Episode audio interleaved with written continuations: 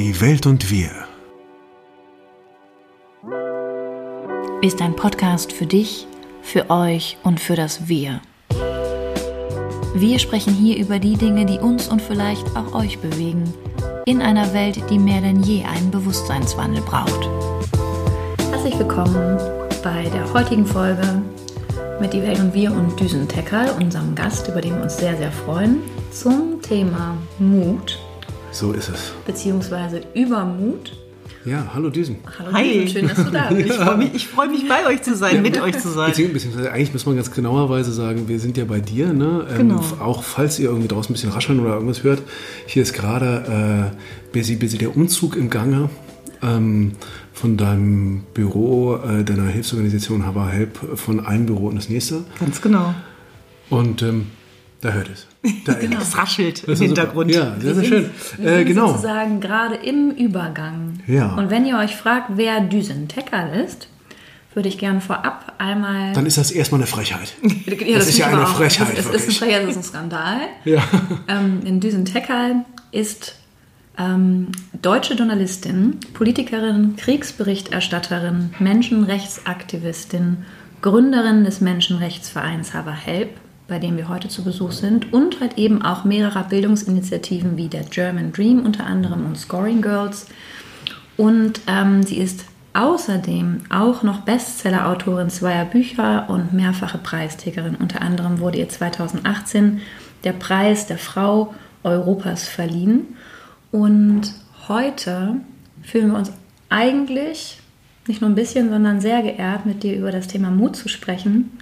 Denn ich kann für dich und für mich sprechen und sagen, dass wir, also Steffen und ich, ähm, sagen, du bist der mutigste Mensch, den wir kennen. Wow. Okay. Ja, also du bist für uns halt eben Frau und Freigeist ähm, und wie gesagt wahrscheinlich der mutigste Mensch oder ne, für unser Empfinden der mutigste Mensch, den wir kennen. Und ähm, wir wollen euch, die hier heute zuhören, bei der Folge über Mut mitnehmen auf eine Reise, die uns ein bisschen zurück in der Zeit führt. Und ähm, ja, wollen, wollen dich eigentlich fragen, ob du uns erzählen kannst, ähm, wie, ja, ob du schon vielleicht immer ein mutig- mut- mutiger Mensch gewesen bist und wie deine Reise in den Mut begonnen hat, wenn du was damit anfangen kannst. Ja, sehr gerne. Also zunächst einmal wollte ich auch nochmal euch danken und mir ist es eine Ehre, dass ich für äh, euren Podcast sozusagen gerade bei dem, ja, doch äh, nicht uninteressanten Thema Mut äh, für euch in Frage gekommen bin. Und ähm, ich glaube, dass sozusagen Mut als Selbstzweck äh, habe ich sozusagen nie empfunden, sondern im Rückblick betrachtet würde ich schon sagen, dass ich als ähm, Frau, die sozusagen äh, in einer relationalen Kultur aufgewachsen ist, als Minderheit in der Minderheit, also quasi als äh, Kurdin und als Jesidin, ähm, eigentlich mich auch immer im Ausnahmezustand befand, aufgrund der Tatsache, dass äh, meine Religionsgemeinschaft verfolgt wird, seitdem es sie gibt. Und deswegen glaube ich schon, äh, dass sozusagen diese verbriefte Lebensberechtigung, die für jeden selbstverständlich ist, für mich mit einem Fragezeichen versehen war. Das habe ich in dem Moment als Kind natürlich gar nicht so begriffen. Ich habe nur gemerkt, dass ich mich im unheimlichen Kampfmodus befunden habe. Und das war eigentlich schon immer so, dass im Grunde genommen nichts selbstverständlich war. Und um meine Selbstbestimmung zu erlangen äh, und auch sozusagen die Entfaltung meiner Grundrechte, Freiheit, Partizipation an Bildung, musste ich mutig sein, denn ich konnte das ähm, Gegebene nicht einfach so hinnehmen. Und ich glaube schon, dass vieles von dem, was wir- dann gemeinsam erreicht haben, auch zusammen mit meinen Geschwistern und dem ganzen Team, was dahinter steht mittlerweile, letztlich auch mit der Tat zu tun hatte. Und wenn die Tat als solche mutig ist, dann würde ich das große Wort Mut auch für mich in dem Fall in Anspruch nehmen. Das heißt aber nicht, dass, es, dass ich keine Ängste habe. Also ich finde nicht, dass Mut das Gegenteil sozusagen von Angst ist, sondern dass das sozusagen eine Kraftquelle ist, ähm, auf, auf die ich zählen kann. Und ich glaube auch, dass das ein Muskel ist, den man trainieren kann. Das hat schon auch was mit Erfahrung zu tun. Aber es gibt auch ganz viele Lebensbereiche, wo ich überhaupt nicht mutig bin. Äh, zum Beispiel auch bei allem, was mit mir persönlich zu tun hat. Also da habe ich mir manchmal schon ein bisschen mehr Mut gewünscht. Und Anna, du weißt das natürlich auch so genau, weil du mich auch durch viele Phasen begleitet hast, die nichts mit Mut zu tun hatten, sondern die eher so ein bisschen mutlos waren. Und ähm, deswegen geht es mir auch darum, gerade beim Thema Mut, ähm, auch so ehrlich zu sein und zu sagen, dass das Momentaufnahmen sind. Aber dass ich nicht morgens aufstehe und das Gefühl habe, ich bin äh, eine mutige Frau. okay. Eine sehr schöne und sehr ehrliche Antwort, ne, wenn wir uns eine Entwicklung angucken. Du hast mal gesagt, ich habe diesen Menschenrechtsverein ähm, auf der Asche des Völkermordes meines Volkes bauen müssen und hätte nie geglaubt, dass dieser Menschenrechtsverein notwendig ist für diese Welt. Und ähm, ich erinnere mich an einen Zeitpunkt, das ist einige Jahre her im Spätsommer, wo wir deinen Geburtstag gefeiert haben und ähm, ähm, halt eben gerade auf dem Genozid der Jesiden ausgeführt oder ausgeübt durch die IS, die ins Shingalgebirge über Nacht eingefallen sind und ähm, du eigentlich, da habe ich mich im Nachhinein noch mal wieder viel gefragt äh, ne, und du auch selbst gesagt hast, habe ich hier eine Entscheidung? Also ich kann sagen über mich selbst, das hier ist jetzt der Punkt Null, hast du gesagt. Und wir haben uns sehr lange angeguckt und wir wussten, du würdest in den Krieg ziehen. Ähm, und diese Entscheidung, also auf dieser Grundlage, die du da getroffen hast. Ähm naja, also man muss schon sagen, sie ist nicht in den Krieg gezogen, sondern sie ist in ein Kriegsgebiet geflogen, um da ihre Dokumentation zu leiten. Ne? Also mhm. in den Krieg ziehen hört sich ja so an, als wenn sie sich die Waffen genommen hätte und losgegangen wäre, aber mhm. trotzdem ist es natürlich aus der Sicherheit hier in der westlichen Welt ein unfassbarer äh, Entscheidung. Mhm. Also die, mhm. das kann man sich ja gar nicht vorstellen. Und ich wünschte mir, es könnten sich mehr Menschen überhaupt äh, vorstellen, was das bedeutet, diese äh, Umstände in einem Kriegsgebiet in, oder in einer Kriegssituation, weil wir hier ja so unfassbar sicher sind. Und du hast dich einfach aus der Sicherheit rausbegeben. Eigentlich glaube ich auch mit einem ganz anderen Ziel ursprünglich, als, mhm. als der Krieg sich noch gar nicht angekündigt hat, so konkret. Ne? Also ich finde auch in den Krieg ziehen hat eigentlich viele Gesichter. Also das äh, eine, das was wir kennen, ist, dass sie die Waffe in die Hand nehmen. Mhm. Aber meine Waffe war äh, die Tatsache, dass ich Filmemacherin war und äh, dass ich einen Kameramann dabei hatte, mit dem ich die Möglichkeit hatte, diesen Völkermord zu dokumentieren.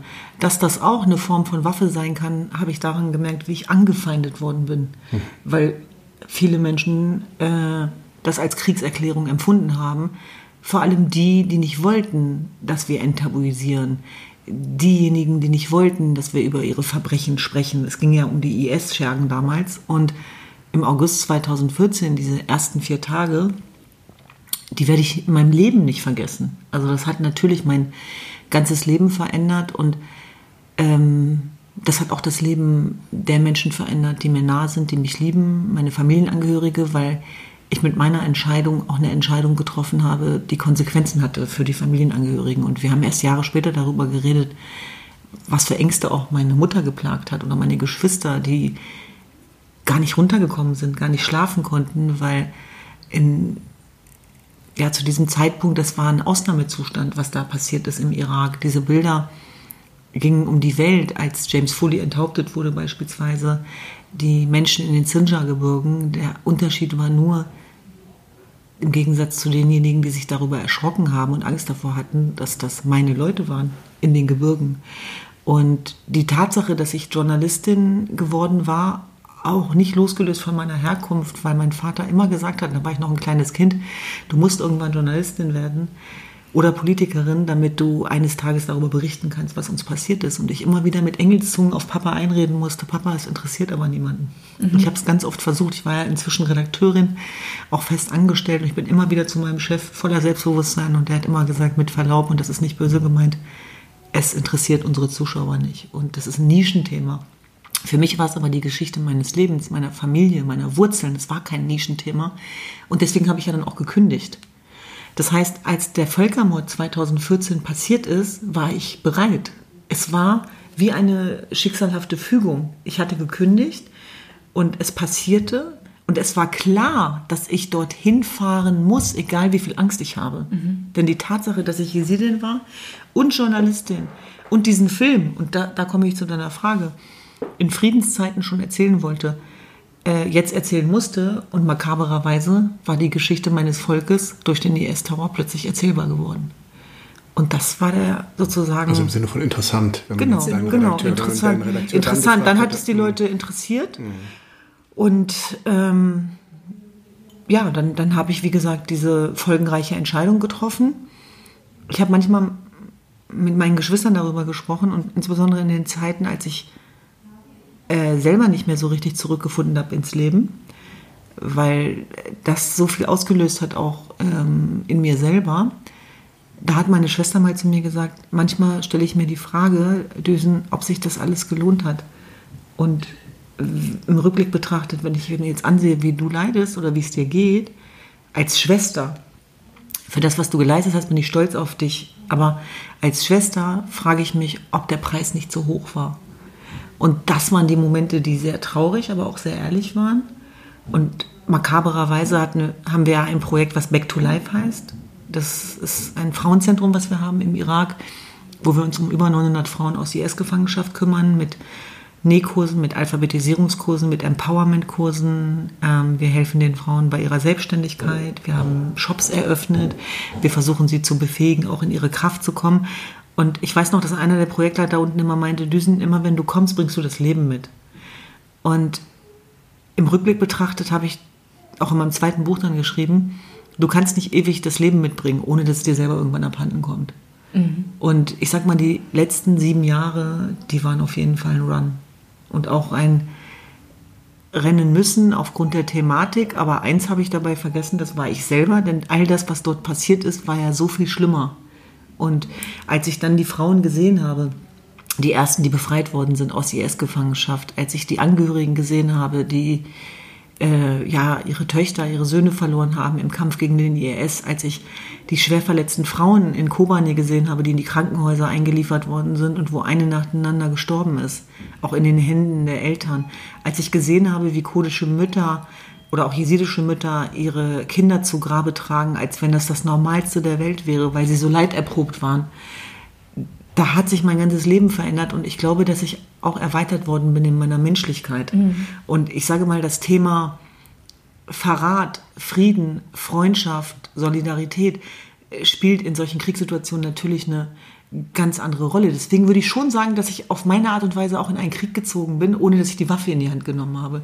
Diejenigen, die die Waffen in die Hand genommen haben, habe ich ja gesehen. Und ich kann mich noch an ein, eine Diskussion mit meinem Vater erinnern, der dann auf Deutsch zu mir gesagt hat, äh, Düsen, gewöhn dich nicht an die Menschen hier ne? und nicht zu doll.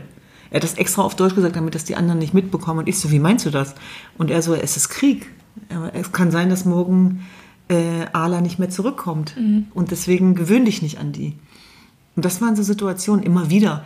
Eine der traurigsten und berührendsten Situationen für mich zum Beispiel war, als ich ähm, eine Handvoll jesidischer Männer sozusagen, bevor sie äh, äh in die Sinjar-Gebirge äh, gegangen sind, um gegen den IS zu kämpfen damals, gesehen habe, wie ihre eigene Mutter, die fast schon 100 war, also hohes Alter, für, die, für ihre Söhne die Familienväter waren und die eigentlich nicht vorhatten, noch mal in einen Krieg zu ziehen, um ihr Volk zu verteidigen, wie die Mutter von diesen Männern dann das letzte Brot für die gebacken hat.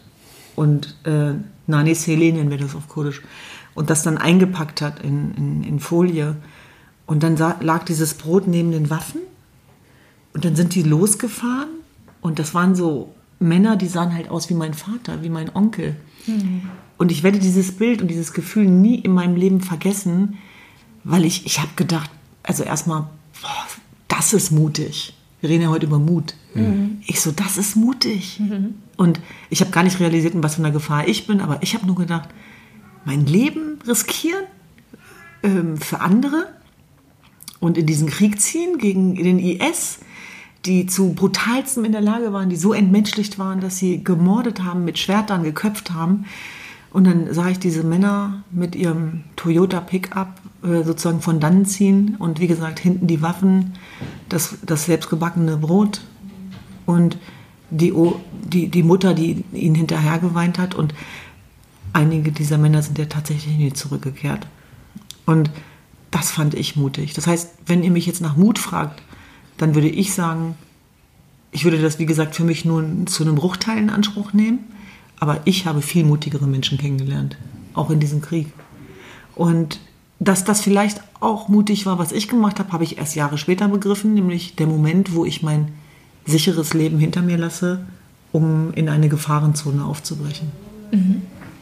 Ich glaube, das ist ja auch eine Erfahrung, die du damit, wenn wir uns jetzt eben westliche Zivilisationsgesellschaften angucken, oder auch diese Convenience, die wir über einen demokratischen Staat, ne, die Sicherheit, mit der wir abends schlafen gehen und morgens aufstehen können, ne, zu wissen, dass es... Ähm, die Freiheit, die Reisefreiheit, ja. überhaupt Bewegungsfreiheit. Mhm. all diese Bereiche, mit denen wir... Freiheit in, in, unserem Ausdruck und so. Ja, ja genau. In der Selbstverständlichkeit tagtäglich unser Leben leben, ne, die wir voraussetzen, etwas ist, was uns gar nicht, also dieses Privileg, ne, das uns gar nicht ähm, so bewusst ist und was vor allem häufig, wie wir auch äh, in den, in den letzten Monaten innerhalb dieser, dieses, dieses demokratischen Staates erleben, ähm, oftmals bei, dem, bei sich selbst aufhört. Also es wird ganz viel über die persönliche Freiheit gestritten und gezetert und geschrien und wir, wir kommen immer mehr weg von einer Gemeinschaft und auch in einem, in einem Weltgedanken. Ne? Und dass du aufgrund dieser Erfahrung, also ich bleibe dabei, für mich bist du der mutigste Mensch, den ich kenne, ähm, ich habe dich ja eben auch in dieser Entscheidungsfindung oder wir haben dich in dieser Entscheidungsfindung auch erlebt. Und ähm, dieses Nicht-Zögern, diesen Weg zu gehen. Und uns war, glaube ich, allen klar, und jeder, der dich kennt, weiß, dass du irgendwie auch dafür geboren wurdest, das zu tun. Also das sagen wir ja irgendwie. Ähm, und dennoch aber diese Aufgabe anzunehmen und hier den, also nicht zu zögern in aller Entschlossenheit, das auf eine Ebene zu bringen, die jetzt nicht nur dabei bleibt, dass es die Dokumentation ist, das Licht, was du in diese, an diesen Ort gebracht hast, das Auge der Öffentlichkeit. Ne, das ist ja dann ein weltweites Interesse geworden. Du warst bei der UN, ne, hast da halt eben diese Inhalte gesprochen. Du hast ähm, ähm, immer wieder das auf eine Ebene der Perspektive gehoben. Und da sehe ich das natürlich nochmal anders mit dem Blick auch von, von einer traumatherapeutischen Betrachtung. Hier reden wir über transgenerationales Trauma weil wie viele Völkermorde mussten die Jesiden erleben? Es waren unzählige, unzählige 72 für unzählig. Ne? Ja, also deswegen, was das bedeutet für, eine, für ein Volk, für eine äh, Glaubensgemeinschaft, die ähm, mündlich tradiert ist, die kein Schriftstück hat, ähm, die Entwurzelung, die bis heute andauert. 3000 Frauen sind bis heute, glaube ich, noch vermisst und ähm, es gibt keine Aufarbeitungsmöglichkeit für Angehörige.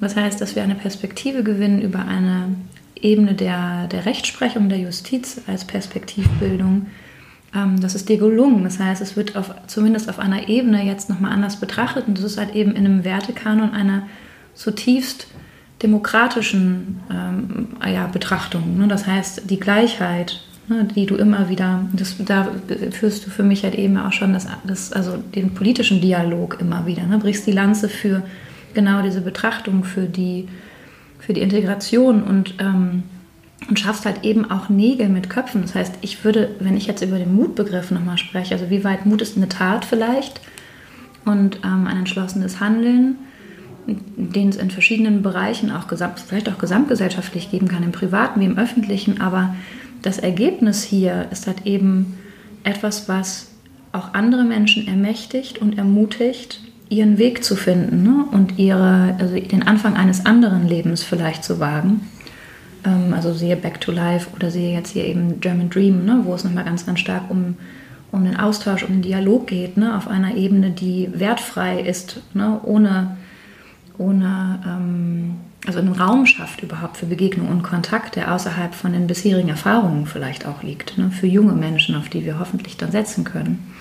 Das heißt, also was ich sehe, und da finde ich dich eben extrem mutig, ist hier die Stärkung der offenen Gesellschaft und die Benennung von, du nennst es in deinen Büchern oder deinem, vor allem ersten Buch, die zwei, die Zwillinge. Die bösen. Die bösen Zwillinge. Mhm. Ähm, und Wer, wer, Entschuldigung, ich brauchte mhm. Hilfe. Ja, also, die, bösen Zwillinge? die bösen Zwillinge sind die religiösen Extremisten und das sind die Rassisten auf der anderen Seite. Mhm. Für mich. Okay, die sich da treffen. Genau, sozusagen. genau. und für mich als ähm, sozusagen Minderheit in der Minderheit, meine heile Welt wurde immer von beiden Seiten bedroht. Und ich fand, dass das viel zu oft zu einseitig auch betrachtet wurde. Das, die Herausforderung, finde ich, haben wir auch explizit in Deutschland. Mhm. Und ich denke, dass es sozusagen kein Kulturrelativismus äh, ja im Grunde genommen geben kann, der Frauenrechte und Menschenrechte in Frage stellt. Und ich sage mal, in der Bekämpfung gegen rechts müssen wir genauso klar sein wie in der Bekämpfung gegen religiöse Extremisten. Und nicht nur dann, wenn es in die politische Agenda passt. Das ist ja das, was ich manch, manchem Entscheidungsträger dann sozusagen auch vorwerfe. Und diese Freiheit und Unabhängigkeit gibt mir natürlich auch die Möglichkeit, nochmal anders den Finger in die Wunde zu legen. Also das empfinde ich auch als meine Aufgabe, ähm, als Watchdog sozusagen. Und äh, wenn man da drin rumrührt, das gefällt natürlich niemandem. Das ist völlig klar, aber wir wollen ja auch nicht geliebt werden, sondern wir wollen, dass äh, die Zustände sich verbessern, dass äh, weltweite Kriege aufhören und dass geopolitische Interessen, wie es leider mancherorts auch ist und wo auch Europa äh, eine äh, Rolle spielt, wo man sich nicht rausziehen kann, wo sozusagen diese Globalisierung auch eine ganz neue Verantwortung von menschenrechtsgeleiteter Außenpolitik voraussetzt. Und das ist das, wofür wir einstehen, indem wir die Menschen mit dem, was wir auch an Material mitbringen, immer wieder auch daran erinnern, was dort passiert oder beziehungsweise konfrontieren. Und du hast es gerade gesagt, das Thema Gerechtigkeit, ähm, auch die Justiz, die unabhängige, äh, die wir in einer Form haben, die ähm, weltweit beispiellos ist ähm, ist natürlich auch ein Instrument, was wir uns sinnstiftend zunutze machen, denn wir sind ja deutsche Jesiden.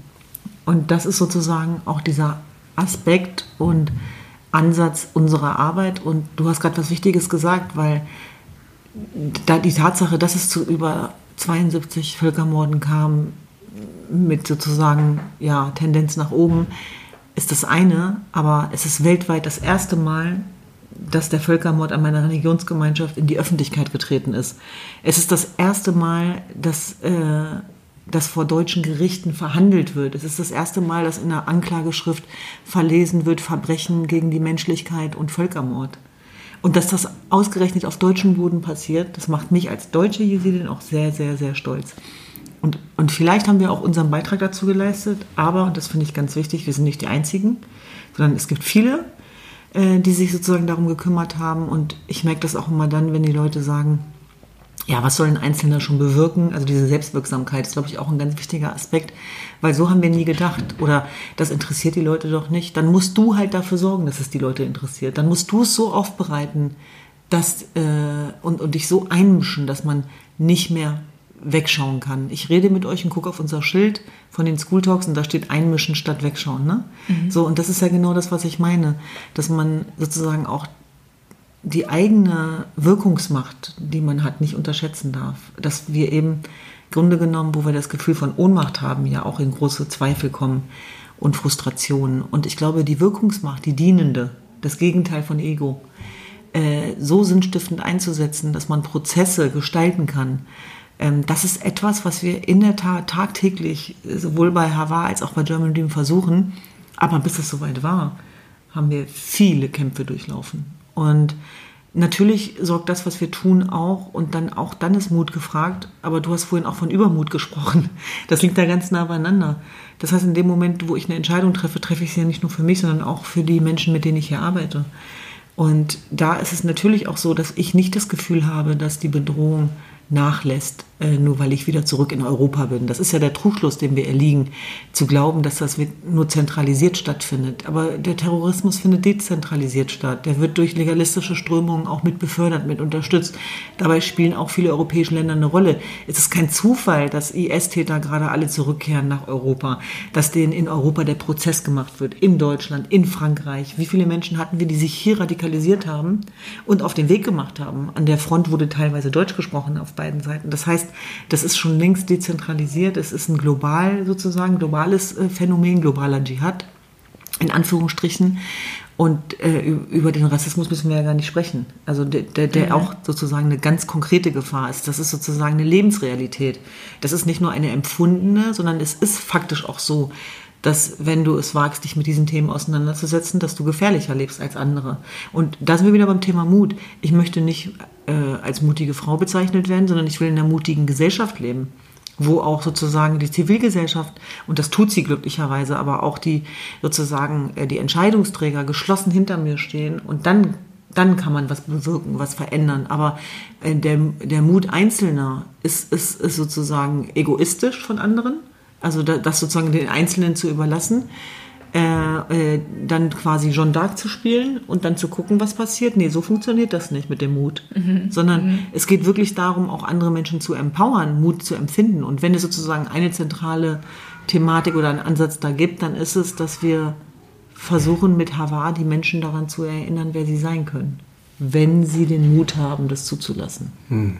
Wer sie sein können. Das, das finde ich ganz spannend, dass du das sagst, weil ähm, weil für mich das immer so, als ich dich kennengelernt habe, habe ich deine Geschichte erzählt bekommen. Ich glaube, Anna hat mir die dann erzählt, äh, wenn du dich erinnerst. Wir waren da in so einem äh, Abend im Zuge der Berlinale war das. Und, ähm, und da habe ich halt erzählt bekommen, wie du auch tatsächlich deine sichere, deine sichere Position innerhalb eines äh, Fernsehsenders verlassen hast und diese Entscheidung getroffen hast und ja gar nicht wusstest, wo die Reise so hingeht. Ja?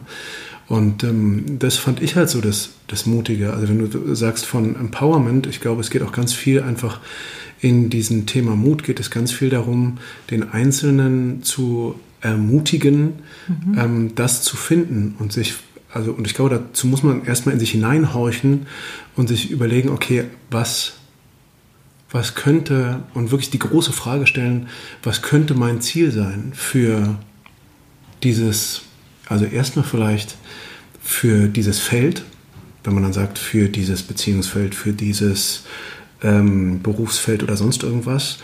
Aber und die Frage dann eigentlich durch, durchfragen bis, zum, bis zu der Frage, was könnte denn mein Ziel sein für dieses Leben? Was will ich denn mit diesem Leben anfangen? Und wie will ich wirken und wirksam sein? Und was macht tatsächlich Sinn? Also die Sinnfrage auch zu stellen und wie macht, und das ist ja eine sehr individuelle Frage, also dass jeder sich sozusagen fragt, okay, was ist mein, was könnte denn mein Sinn sein? Was ist denn meine Anbindung und wo zieht es mich vielleicht auch ohne, ohne ähm, jetzt die Frage nach Sicherheit oder nach ähm, Annehmlichkeit, einfach mal zu fragen, okay, was, was würde ich denn am aller, allerliebsten machen? Und dann, und dann ähm, äh, dem zu folgen, das finde ich ist dann halt wirklich mutig. Und was ich so, was ich so spannend finde, wenn ich über die Menschen nachdenke, die mutig sind und das, was du jetzt gerade gesagt hast, dass ich halt gerade finde bei den Menschen, die ich als mutig bezeichne, du bist niemand, also du bist gar nicht anders als irgendjemand anders. Jetzt von der Bauweise Mensch, ja.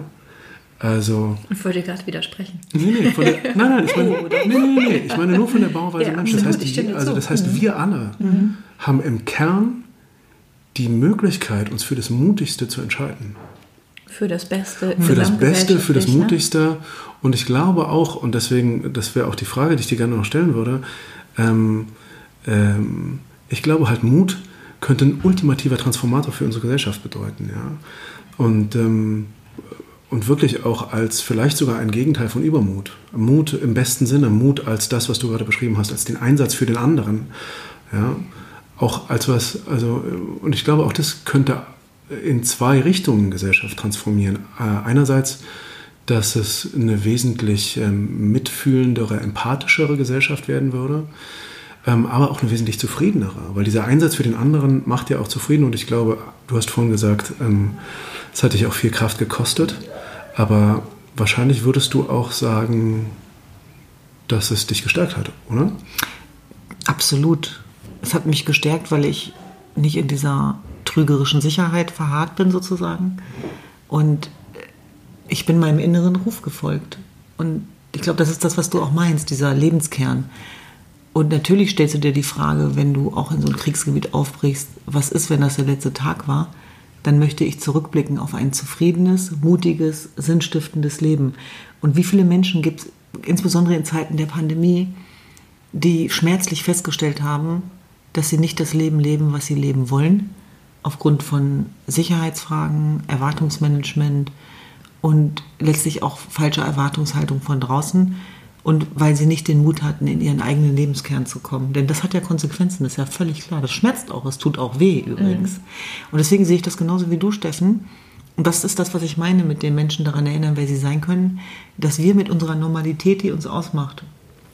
Ich war keine Einserkandidatin, ich war kein Überflieger. Aber ich hatte immer einen Willen und eine Idee davon, wo ich hin will und ein Ziel. Und wo ich hin will, hat ganz viel damit zu tun, in was für einer Gesellschaft ich leben will. Und Verantwortung übernehmen ist mutig. Ja, den Kopf hinhalten, wenn Krisen da sind, ist mutig. Und dann geht es aber eben genau darum, was man damit macht und wie man das sinnstiftend nutzen kann. Und deswegen geht es um das Grundprinzip, das ähm, Karl, mein bester Freund, der inzwischen leider nicht mehr lebt, immer gesagt hat, lebst du schon oder wirst du noch gelebt?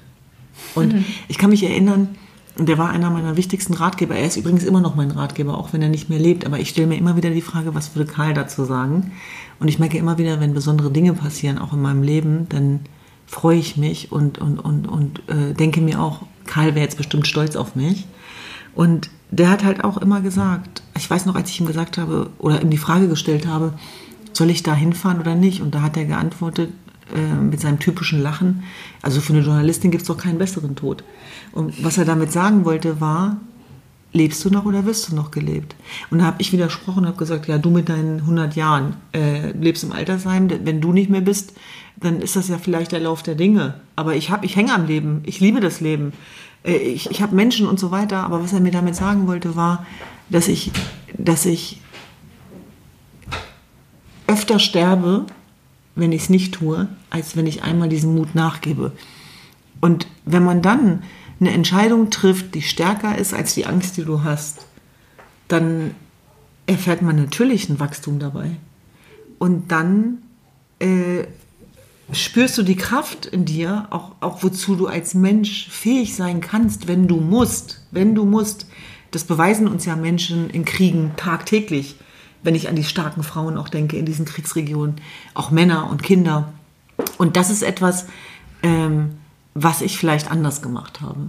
Dass ich sozusagen diesem Ruf dann eben auch gefolgt bin, obwohl Gefahren da waren, trotz aller Risiken. Und das war natürlich ein life-changing Moment. Das war lebensverändernd und das, äh, ich glaube, dass sozusagen auch die Projekte Bände sprechen. Also so dieser Aspekt geht nicht oder das haben wir noch nie so gemacht. Sowas wirkt halt nicht bei mir. Mhm. Sondern wir kreieren diese Welt ja selber, aber wie gesagt, das Gegenteil von Ego gemeinsam. Und genau was du beschreibst, dass die gebende Hand niemals leer wird und dass, wenn sich alles nur um dich, rum, um dich herum kreist, dass das immer einsamer und frustrierender wird.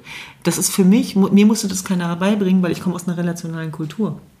Das mhm, heißt, mhm. dieser kollektivistische Ansatz auch von Familienstruktur war immer sozusagen auch in meiner Sozialisation so verordnet, äh, welche Rolle spielst du innerhalb der Familienstrukturen? Und ich meine, bei den Indianern ist das ja ziemlich ähnlich gewesen ähm, bis heute, dass es da auch Figuren gab wie die Hiyukis, die zwischen den Welten agiert haben, die an den Themen dran waren und nicht drin. Und deswegen ist das, was ich mache, für mich auch was sehr Spirituelles. Also dieses außerhalb der Normalität zu gehen, ähm, zu empfinden als einen Zusatzschatz und nicht als defizitär. Also ich kann mich erinnern, in der Pubertät habe ich mich geschämt dafür, wo ich herkomme. Ich habe mich geschämt dafür, dass meine Oma so exotisch aussah, knallrote Haare hatte, tätowiert war. Das war mir eine Spur zu exotisch. Dann habe ich meine deutschen Freunde mit nach Hause genommen und die gefragt, wer ist das? Da habe ich gesagt, weiß ich nicht. Heute schäme ich mich dafür, dass ich mich so verhalten habe. Mhm. Aber das war die Zeit, wo ich gleich sein wollte, wo ich genauso sein wollte wie alle anderen. Was für ein Schatz das ist, dass ich eine Großmutter hatte, die ihren Mann gestanden hat ähm, und die Zeit ihres Lebens selbstständig war, die Hebamme war, Medizinerin, Bäuerin, an der türkisch-syrischen Grenze gelebt hat, mit einer Waffe in der Hand ihre Rechte verteidigt hat. Ähm, und dass sie eigentlich mein erstes Vorbild war, das habe ich erst viel später begriffen. Und dass ich sozusagen auch aus diesen Wurzeln, dieser Kraft dieser Wurzeln transzendal ich kenne die ganzen Fremdwörter immer dazu nicht, aber es ist sozusagen etwas, das spüre ich. Das habe ich sozusagen mitgenommen und ich merke auch jetzt noch, wenn ich Herausforderungen habe und das Leben besteht auch nicht nur aus äh, der Sonnenseite des Lebens, sondern es kommen natürlich auch immer wieder äh, andere Phasen im Leben, dass ich immer wieder darauf zurückgreife.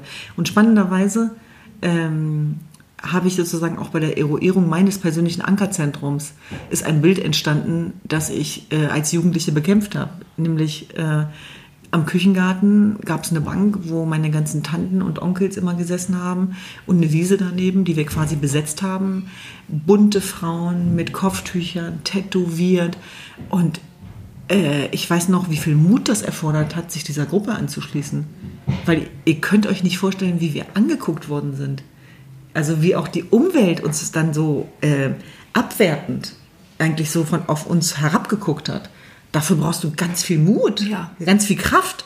Und ich hatte das Gefühl, äh, dass ich doppelt so gut sein muss oder beweisen muss, ja, ich kann das, aber ich kann auch das. Und alleine der Weg von, von, von meinen Tanten und Onkels zum Kiosk, um mir ein Himijimi-Eis zu holen, war ein Weg von der einen Welt in die andere. Das war sozusagen unsere Indianerwelt.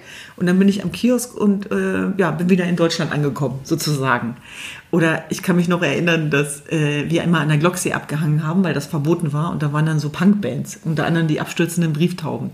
Und ich und meine Cousine fanden das halt voll spannend, haben uns dann da so reingeschlichen.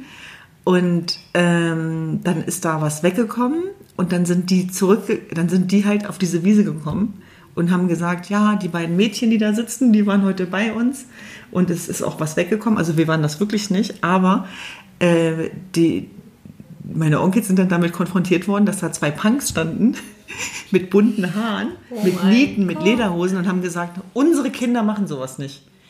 Meine Tochter und meine äh, Nichte würde sowas nie machen. Und ich und meine Cousine saßen da und haben uns, also wir haben gezittert, ne? weil wir dachten, scheiße, scheiße. So, also, da, dass wir überhaupt dort waren. Also das, das war schon eine Herausforderung. Wenn ich zum Beispiel heute an mein, an mein Ankerzentrum denke, dann denke ich, so hieß das, Spieler Malaisa. Dann denke ich an diesen, an, an diesen Ort, an Küchengarten, ähm, an diese bunten Kleider und, und, und ich liebe meine Tanten und Mütter auch dafür, dass sie so ursprünglich sind. Also die haben sich kaputt gelacht und die waren laut und die waren, äh, da gab es immer Essen und es gab Trinken und es wurde geredet und es wurde sich ausgetauscht und es wurde kritisiert und man wurde bewertet. Ja, natürlich war das anstrengend, das war nichts für schwache Nerven. Aber ich glaube, dass das ein ganz wichtiger Aspekt war, auch in meiner Sozialisierung. Und das war mutig. Also mhm. Scheiße bauen und dann da reingehen. Mhm. Weißt du? Mhm. Da, da muss aber auseinandergenommen worden. Und all das, wo ich früher dachte, warum heißen meine, meine Eltern nicht Hanna und Michael, warum sind das keine Intendanten, warum keine Journalisten, warum muss ich äh, sozusagen ähm, ja, doppelt so viel leisten wie alle anderen, wo sind meine Beziehungen, wo ist mein Vitamin B, ich, ich wollte schon immer Journalistin werden. Und wie komme ich zum Fernsehen? Wie komme ich zum NDR? Wo sind meine Netzwerke? Und die gab es halt nicht. Das heißt, ich musste mir das dann selber erarbeiten. Mama konnte ja noch nicht mal Deutsch. Wir hatten ja noch nicht mal Bücher zu Hause. Die konnte ja noch nicht mal lesen und schreiben. Aber dass da die Themen und Geschichten entstehen, die ich eines Tages erzählen kann, wenn ich erstmal in diesen deutschen Strukturen angekommen bin, das habe ich natürlich erst Jahre später begriffen. Das heißt, wenn wir da echt über Mut sprechen, ne, das ist schön, weil es sind ein paar Geschichten, die ich echt nicht kenne. Und ich danke dir total, weil das so schön, also mich gerade so nochmal berührt und aufruft. Und ich gerade dachte, okay, wie viel Mut ähm, ähm, können wir denn eigentlich gesellschaftlich? Und weil wir da ja auch vorhin nochmal so waren, wie viel, wie viel Mut braucht die Gesellschaft, wie viel Mut braucht die Welt? Und bei dem Mut, von dem du sprichst, ähm, geht es ja eben auch um die Menschenbildung. Ja, ne? Und Menschenbildung entsteht halt eben auch über die Verantwortung, die ich übernehmen lerne. Ne? Also im, ersten, im besten Fall psychologisches Konzept, aber natürlich sehr wohl, indem ich halt eben die Gemeinschaft erlebe, mit der ich da aufwachse, aber halt eben auch mich als Teil dieser Gesellschaft, die, ähm, in der ich lerne, ich zu sein. Ne, und das ist halt ein. Im Punkt, Sinne von Authentizität. Authentizität also. und ich, also Menschbildung. Mhm. Also es gibt eine ganz, ganz klar, einen ganz, ganz klaren Wertekanon, den du ja eben auch immer stärker, also egal wo du bist, tritt dieser Wertekanon mit dir auf. Das ist halt eben, finde ich, etwas, wo du ganz, ganz stark, so empfinde ich dich als Freundin, aber auch wenn ich so drauf gucken würde, als extrem definiert. Und das ist etwas, wo ich so das Gefühl habe, dass du dann eben auch den Dialog immer wieder ins Lot bringst und auf dieses Thema halt eben reflektierst. Also man kann mit dir nicht an diesen unangenehmen Themen vorbeischiffen, weil du sie halt eben immer wieder auf den Tisch bringst. Und das ist halt genau der Punkt. Deswegen die Frage, wie viel Mut braucht die Gesellschaft. Ne? Also es reicht nicht aus zu sagen, ich bin jetzt der, im Alleingang die Ego-Shooterin als mutige Frau, sondern ich stehe hier für etwas ne? und ich lebe dieses Prinzip. Ich bin das und deswegen für uns bist du, für mich bist du diese mutige Frau. Aber für mich bist du halt eben auch die Frau, die hier eine Möglichkeit auch schaffen kann als Perspektive für ein Gleichgewicht gesamtgesellschaftlich, wo es nämlich um diese unangenehm heißen Themen wie Integration geht, um demokratische Werte und Rechte, ne? um ähm, einen Dialog, der dann halt auch in die Freiheit führen kann. Ne? Also die Perspektive, weil es reicht ja nicht aus zu sagen, ja, das ist furchtbar und das ist furchtbar, wenn wir nicht lernen. Ne? Also Mut hat ja ganz viel mit der Verantwortung, deswegen auch, ne, weil ich da gerade so drüber nachdenke. Ähm, und dieses School Talk-Bild hier auch einmischen statt wegschauen, mich auch die ganze Zeit anschaut. Ähm, ich so denke, was würdest du also wie, wie würdest du, das ist natürlich jetzt wahrscheinlich eine sehr, sehr große Frage, aber wo siehst du die notwendigen Ansatzpunkte für Menschenbildung und eine, Education zum Hinschauen für unsere junge Generation? Also letztlich geht es darum, den Wert der Menschlichkeit zuzulassen und auszusprechen. Losgelöst von dem, was ich zu leisten habe in einer äh, ja, Leistungsgesellschaft. Mhm. Dass das Thema ähm, ja, Empathie, ähm, sozial, emotionale Intelligenz, diese ganzen Skills, äh, das Miteinander, der solidarische Umgang mit meinen Mitmenschen, dass das einen eigenen, ganz äh, hoch angestellten Wert hat.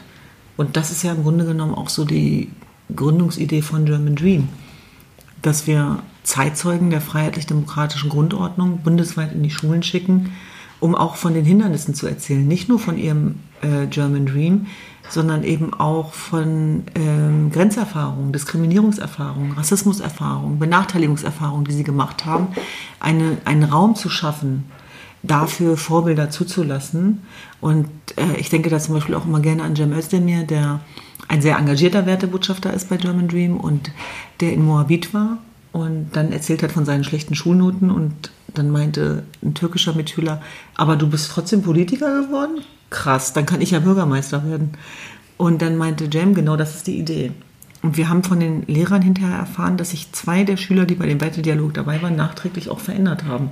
Also ich glaube, diese Macht der Begegnung, und zwar mhm. der positiven Begegnung, ähm, ist immanent wichtig. Und das ist nicht nur etwas, was wir im ländlichen Raum brauchen, wo es angeblich äh, kaum Zuwanderung gibt, sondern auch in urbanen Bereichen kommt es natürlich zur Begegnung, aber nicht zu positiven. Mhm. So. Mhm. Und da sozusagen ganz aktiv nochmal loszuziehen und zu sagen, okay, was verbindet uns über das Grundgesetz hinaus? Diesen Wert der Menschlichkeit, der Solidarität, der, spannenden, inspirierenden Lebenswege dieser unterschiedlichen Menschen. Deswegen war von vornherein klar, German Dream ist für alle da. Das ist nicht eine Migranteninitiative, das ist nicht für einen bestimmten Ort Initiative, sondern das Prinzip ist die Wertegemeinschaft, in der wir uns befinden und ähm, gemessen daran, Menschen mit und ohne Zuwanderungsgeschichte zu Wort kommen zu lassen und letztlich auch auf Augenhöhe den Schülern zu begegnen und ähm, da kann ich wirklich mit Fug und Recht sagen, dass jeder Wertedialog was Besonderes ist. Du hast vorhin von Authentizität gesprochen. Ich hasse das Wort, weil ich mich ständig dabei verspreche. Aber Authentizität muss eben wirklich authentisch sein. Die darf nicht auferlegt oder selektiv sein. Und genau das passiert in den Wertedialogen. Da findet eine Begegnung statt. Das merke ich daran, dass wir teilweise auch schon Situationen hatten, wo sich äh, junge Menschen geoutet haben wo sie Kritik geübt haben an homophoben Lehrkräften, also echte Tabuthemen, wo wir eine Wertebotschafterin hatten, die aus der Wirtschaft kam und dann Kritik stattgefunden hat an dem Unternehmen, aus, der sie, aus dem sie kommt, so nach dem Motto, wo, was ist denn mit euren Werten in der Krim-Krise gewesen? Wo waren die denn da?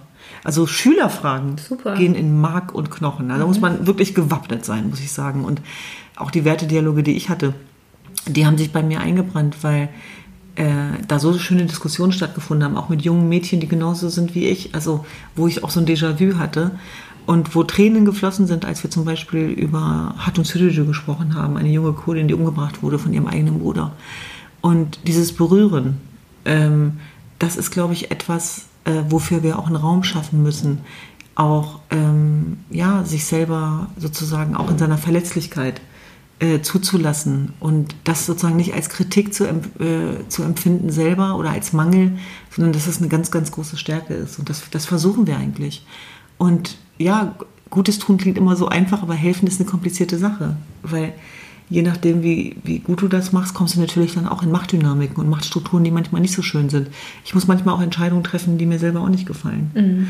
Und ähm, trotzdem gehört auch das zum Teil der Verantwortung und sich auch in die Öffentlichkeit zu begeben, als Frau, als Agent of Change, auch gemeinsam mit meinen Geschwistern, das sorgt für ganz viel Solidarität und Liebe, aber es sorgt auch für das Gegenteil. Und das spüren wir übrigens auch gerade, dass es da enger wird und dünner wird. Und wir sind als kollektive Kultur verführbar dafür dann auch so, dass man unsere Grenzen überschreitet, weil wir dann immer denken, das ist okay, ist mhm. okay, wir haben das so gelernt, mhm. auch über unsere Grenzen hinauszugehen. Aber dass unsere Bedürfnisse wichtig sind, dass Abgrenzung wichtig ist, dass wir uns nicht alles gefallen lassen müssen, nur weil wir in der Öffentlichkeit sind, das mussten wir aktiv auch lernen. Und uns auch diesen Ängsten zu stellen, wenn ich dann zum Beispiel eine Morddrohung bekomme, wie vor zwei Wochen. Ich hätte früher nie darüber offen geredet, weil ich das nie zum äh, Bestand meiner Arbeit machen wollte, weil das, was ich tue, für sich sprechen soll. Aber ich habe das erste Mal das Schweigen darüber gebrochen, weil ich auch damit klar machen wollte, dass man sowas aus der Anonymität auch holen muss, damit man es adressieren kann. Und es war ein gutes Gefühl, zur Polizei zu gehen und zu sehen, dass sich darum gekümmert wird. Und na, okay, es wurde Anzeige erstattet gegen Unbekannt, aber trotzdem das Gefühl zu haben, ich lasse mir das nicht gefallen und ich lasse mir meine Würde nicht nehmen. Mhm. Ähm, aber ich muss ganz ehrlich zu euch sagen, es ist auch nicht einfach.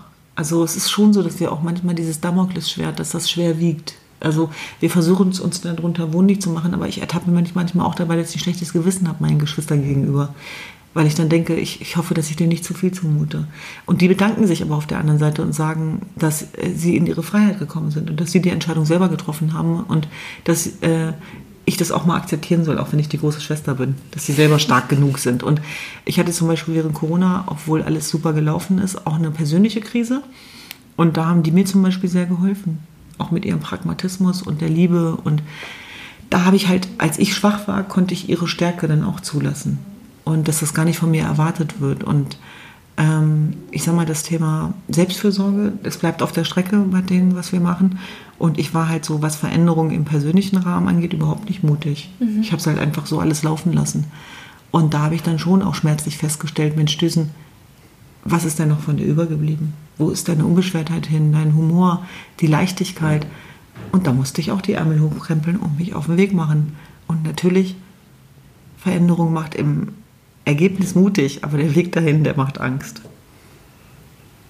Das ist eigentlich ganz spannend, weil ich finde, das ist eigentlich immer, also ähm, so wie du es beschreibst, äh, und so hast du eigentlich gestartet mit der, mit den Erzählungen über Mut. Du hast am Anfang gesagt, ähm, äh, Mut bedeutet nicht, dass man keine Angst hat. Mhm. Ja?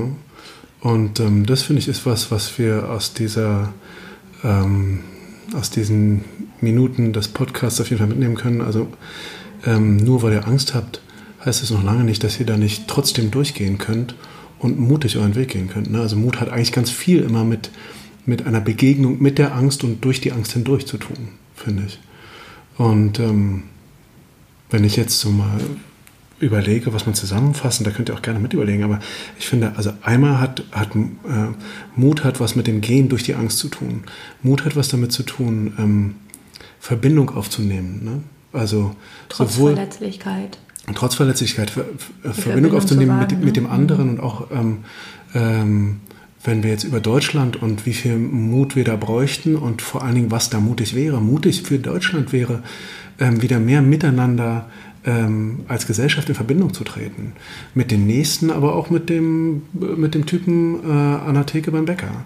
Also einfach wieder in, in einen guten und in einen anderen Kontakt zu kommen. Auch wenn wir über Integration reden, auch da kann das nur wirklich entstehen, wenn wir Kontakt aufnehmen, wenn wir Kontakt aufnehmen zu, den zu dem Leid, das die Leute erfahren haben, wenn wir Kontakt aufnehmen zu den Leuten konkret ähm, und wenn wir miteinander Kontakt aufnehmen und schlussendlich glaube ich, hat es auch mit dem, das, was, was du jetzt zuletzt gesagt hast, hat es wirklich was mit dem Kontakt zu tun, den wir jeder Einzelne zu sich selbst aufnimmt. Und wie ehrlich und wie authentisch wir uns selbst betrachten und es schaffen, und, also es schaffen, uns zu betrachten und dann auch da durchzugehen und mutig zu sein. Ne? Und das wäre, glaube ich, dann wirklich, wenn das alles gelingen könnte, dann wäre es super. ich finde, das hast du sehr schön zusammengefasst. Ich glaube, ein Vorteil dieses Podcasts ist auch, dass wir uns einfach schon so gut kennen.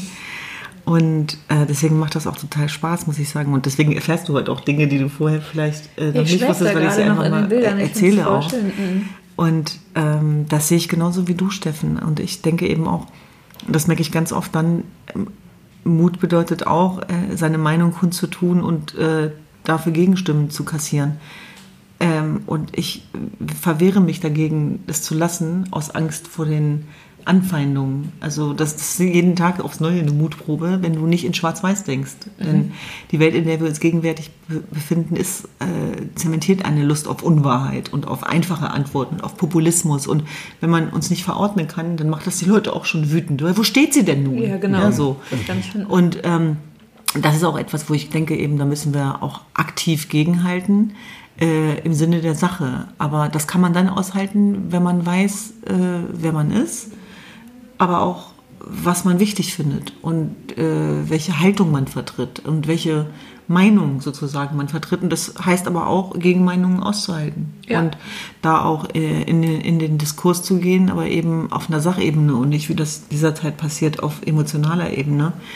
Und ähm, das ist sozusagen der Beitrag, den, den wir da auch jeden Tag leisten wollen. Und ich merke auch bei den ähm, Mitarbeitern, die wir äh, auch bei Havar, bei German Dream, die eine oder andere Entscheidung, die ist manchmal dann auch zumutig. Ne? Äh, aber ich sag mal, das Thema Freiheit spielt bei uns eine ganz große Rolle und auch Selbstverantwortung und ja, uns gegenseitig da was beizubringen einfach. Ne? Also nur Mut reicht halt auch nicht. Ne? Also das braucht äh, mehrere äh, Komponenten. Und da glaube ich eben auch, dass eine zentrale Frage, die mich natürlich beschäftigt, auch schon ist, der Mut dazu, sich auch als Einwanderungsgesellschaft zu ja, definieren mhm. und zu bekennen und die Kraft äh, daraus auch zu schöpfen, die Tatsache, dass jeder Vierte in Deutschland Zuwanderungsgeschichte hat und dass das äh, ein Schatz ist und kein Defizit ist, mit dem man arbeiten kann und das institutionell noch anders äh, zu verordnen. Das ist eigentlich auch nochmal so ein Aspekt, den wir tagtäglich vorleben, mit der Selbstverständlichkeit, wie wir am Leben teilhaben, mit unseren unterschiedlichen Wurzeln, unseren Beitrag zu leisten, und zwar äh, vom Bordstein zur Skyline. Also an der Basis, aber eben auch bei, bei den Entscheidungsträgern. Habe ich geklaut von Bushido. Aber ich finde veredelt. Hast du den? Ja. Sag ich. ja, den hast du auf jeden Fall veredelt. Wir haben eine letzte Frage für dich. Also ähm, wir haben uns gefragt, da wir ja den Punkt Null bei dir miterlebt haben, was du heute, also dato, im Umzug inbegriffen, ähm, der Düsen von damals am Punkt Null sagen würde, raten würdest. Mhm. Ich würde sagen, nur zu, aber es wird nicht einfach. Du wirst auf jeden Fall federn lassen. Aber dadurch, dass wir ja an den Engel V glauben, also an den V als Tier, ähm, ist das auch nochmal so ein Aspekt, wo ich eben denke, Vögel sind ja auch in Religionen dafür da, zu vermitteln zwischen dem Göttlichen und dem Irdischen. Ne? Und dieses, also dieses Urvertrauen, würde ich mir auch nochmal zusprechen und dass ich die Kraft habe. Aber ich würde mir auch zurufen, dass meine Kraft nicht unbegrenzt ist und dass ich ein Zehntel von dieser Kraft, die ich in die Welt trage, auch auch ohne Gewissensbrüste an mich ableiten kann und dass mein schlechtes Gewissen und die verbriefte Lebensberechtigung wichtig sind, denn mit diesem schlechten Gewissen zu leben, während alle anderen äh, sozusagen im, im Leid äh, ersticken, ähm, ist, ist sozusagen niemandem Genüge getan. Ich nütze weder den Toten noch den Lebendigen, wenn ich das Gefühl habe, ähm, dass ich mein Leben nicht feiern darf. Und dass ich Geburtstage wieder feiere, zum Beispiel, äh, das hat lange gedauert. Und dass ich das Leben wieder ein Stück weit auch genieße und das auch gerne genieße und auch mal leichte Sachen mache, ohne ein schlechtes Gewissen dabei zu haben. Ähm, das ist so ein Prozess, ähm, den hätte ich viel eher begreifen müssen, aber ich bin ja auch nur ein Mensch. Ja. Liebe Düsen, vielen Dank. Ja. Sehr, sehr, sehr gerne. Ja, ganz toll, dass wir dieses Gespräch führen konnten. Dankeschön, ihr Lieben. Ja, und äh, ihr da draußen, wir hoffen, ihr konntet ein bisschen was mitnehmen. Und äh, ich glaube, ich würde abschließend einfach nur sagen wollen und euch ermutigen, seid mutig. Ja, für euch und für uns alle. Auf bald. Auf bald. Bis Tschüss. dann. Ciao.